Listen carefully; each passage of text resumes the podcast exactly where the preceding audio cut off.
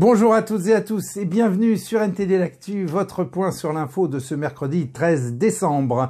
Avant de commencer, merci de cliquer pour vous abonner et de liker la vidéo. Et c'est lors d'un dîner à l'Élysée qu'Emmanuel Macron a discuté de l'avenir du projet de loi sur l'immigration. Si la commission mixte paritaire échoue, le président a confirmé l'abandon du projet.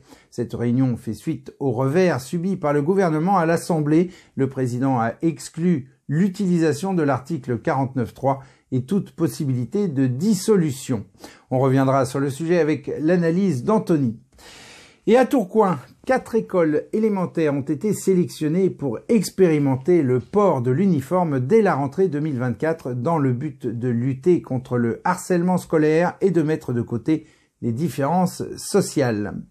Et le plus grand parc éolien en mer de France est à l'arrêt depuis le 1er décembre en raison d'anomalies détectées dans la sous-station électrique. Les éoliennes, malgré un vent suffisant, sont à l'arrêt pour au moins deux semaines suite à ce problème d'ordre technique. EDF Renouvelable a déclaré que l'incident n'a pas de lien avec la baisse de production relevée mi-novembre, cette dernière ayant été programmée. Le parc installé à 12 km de la côte a été mis en service il y a un an et couvre 20% de la consommation électrique annuelle de la Loire-Atlantique. Et à Paris, le vote du budget divise. Les écologistes reprochent à la maire de favoriser les Jeux olympiques et paraolympiques au détriment du plan sur le climat. Quant à l'opposition, elle dénonce les 8,8 milliards d'euros d'endettement. Et Emmanuel Macron a annoncé la création de nouveaux vitraux contemporains pour Notre-Dame de Paris visant à refléter le 21e siècle. Ces vitraux sont censés remplacer ceux conçus par Violette le Duc au 19e siècle. Une pétition a été créée pour protester contre ce changement. Elle a déjà recueilli des milliers de signatures. Et je laisse maintenant la parole à Anthony qui va revenir donc sur la loi immigration. Anthony, c'est à vous, on vous écoute. Merci Rémi. Bonjour à tous. Il semble que notre gouvernement soit confronté à un moment crucial. En effet, hier, l'Assemblée nationale a rejeté le projet de loi sur l'immigration, un texte considéré comme essentiel par l'exécutif. Et en réponse, le porte-parole du gouvernement, Olivier Véran, a annoncé la convocation imminente d'une commission mixte paritaire. Cette commission, qui n'est autre qu'un rassemblement de députés et de sénateurs, vise à trouver un terrain d'entente entre la majorité et les opposants. C'est un moment de haute tension parlementaire, car tandis que la Première ministre Elisabeth Borne et les ministres Darmanin et Dussopt se réunissent avec les députés alliés pour discuter de la suite, la gauche, les LR et le RN affichent un front uni contre le projet. Voici les détails. Lundi, le projet de loi sur l'immigration a été rejeté par l'Assemblée nationale, marquant un tournant significatif dans le paysage politique.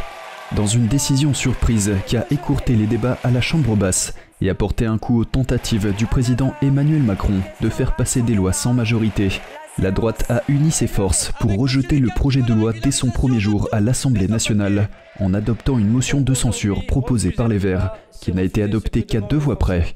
La députée de gauche Elsa Fossillon a déclaré que son groupe rejetait la loi sur l'immigration parce qu'elle était fondée sur une approche répressive et sécuritaire, tandis que le parti de droite, les Républicains, a affirmé que le gouvernement avait permis que le texte issu du Sénat soit foulé aux pieds en commission des lois. Ce rejet ne signifie pas que le gouvernement doive démissionner et ne marque pas la fin du projet de loi sur l'immigration. Et contrairement à l'idée avancée par le président du Rassemblement national, Jordan Bardella, le gouvernement n'envisage pas la dissolution de l'Assemblée nationale. Alors face au choix qui s'offrait à lui et à la possibilité d'un nouveau recours à l'article 49.3, le gouvernement a opté d'envoyer le texte en commission paritaire, réunissant à huis clos 7 députés et 7 sénateurs pour trouver un compromis. La commission sera considérée comme conclusive si les 14 élus qui la composent parviennent à se mettre d'accord. Cette version commune devrait encore ensuite être votée au Sénat et à l'Assemblée nationale.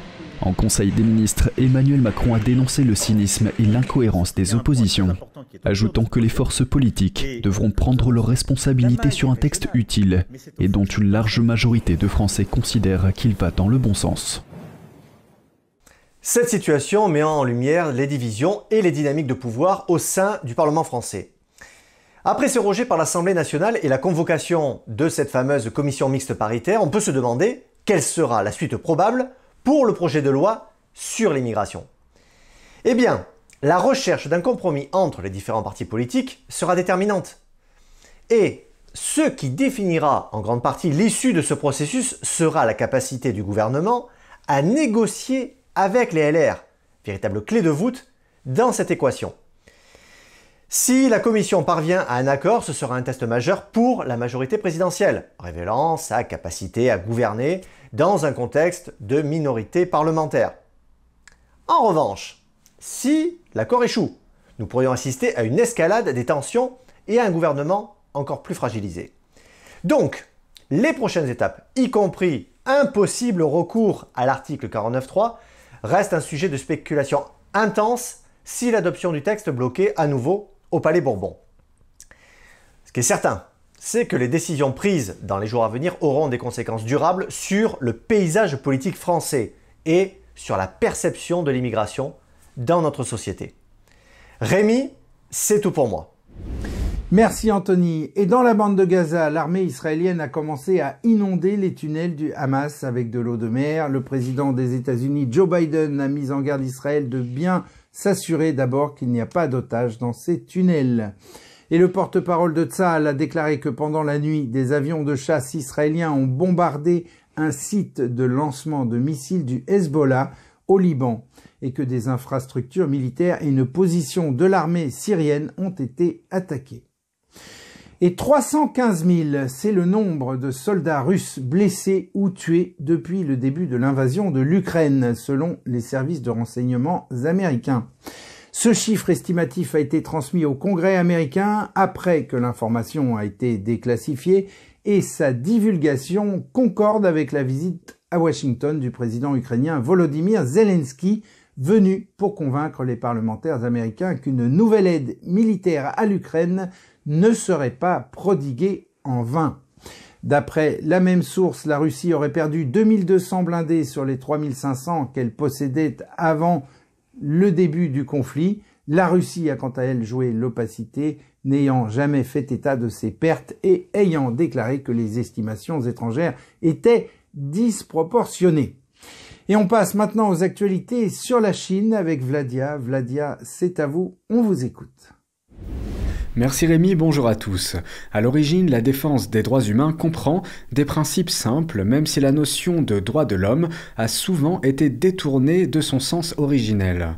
Refuser le meurtre arbitraire et la torture, par exemple, c'est une valeur universelle. On ne peut pas justifier de torturer des gens en prétendant que c'est notre culture et façon de faire. Je suppose que vous êtes tous d'accord avec ce principe. Or, c'est sur ces droits humains que j'aimerais qu'on se concentre un peu aujourd'hui.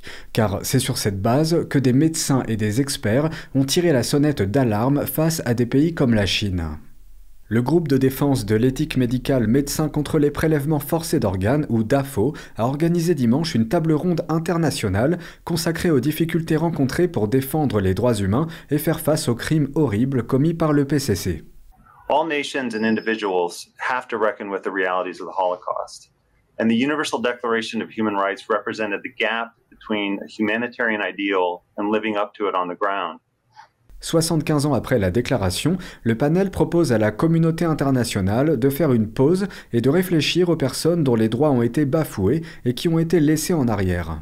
Le directeur exécutif du groupe, le Dr Thorsten Trey, a déclaré à NTD qu'il était important de comprendre que le prélèvement forcé d'organes par le PCC n'a rien à voir avec le trafic d'organes, mais que l'État tue des personnes pour prélever leurs organes. Et c'est un phénomène que nous n'avons vu qu'en Chine. Selon le Dr Trey, les transplantations d'organes en Chine ont connu un essor exponentiel après 1999 lorsque la persécution du Falun Gong a commencé.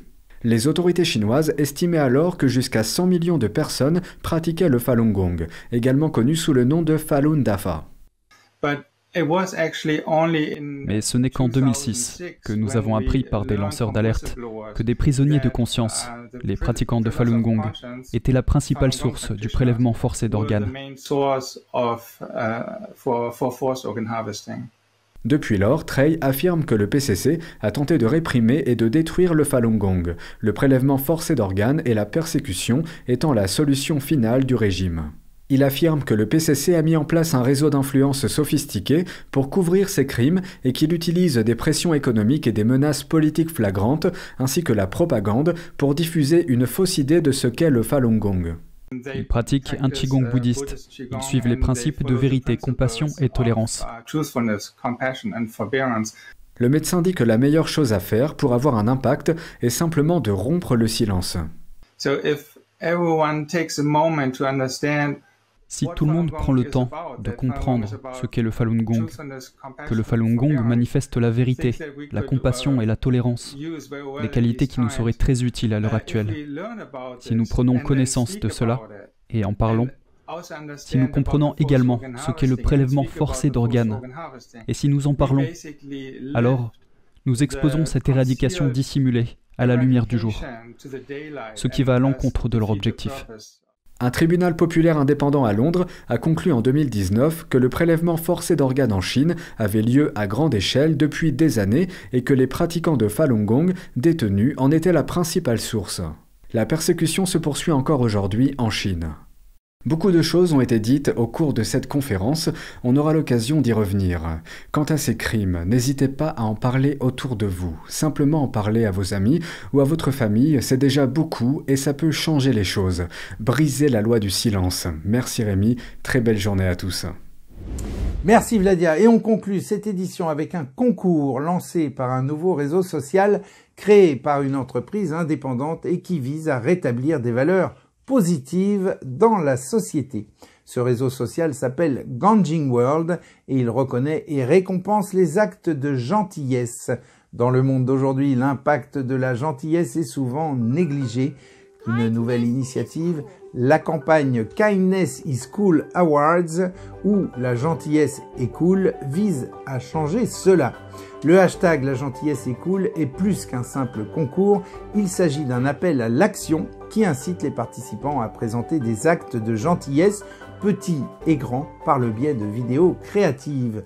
Le concours s'achève le 31 décembre. Pour y participer, c'est simple. Il vous suffit de cliquer sur le lien qui est en description et en message épinglé sous cette vidéo. Et voilà, c'est la fin de ce journal. Merci à toutes et à tous de l'avoir suivi. On se retrouve demain à 13h pour une nouvelle édition de NTD L'Actu. Très bon après-midi. À demain.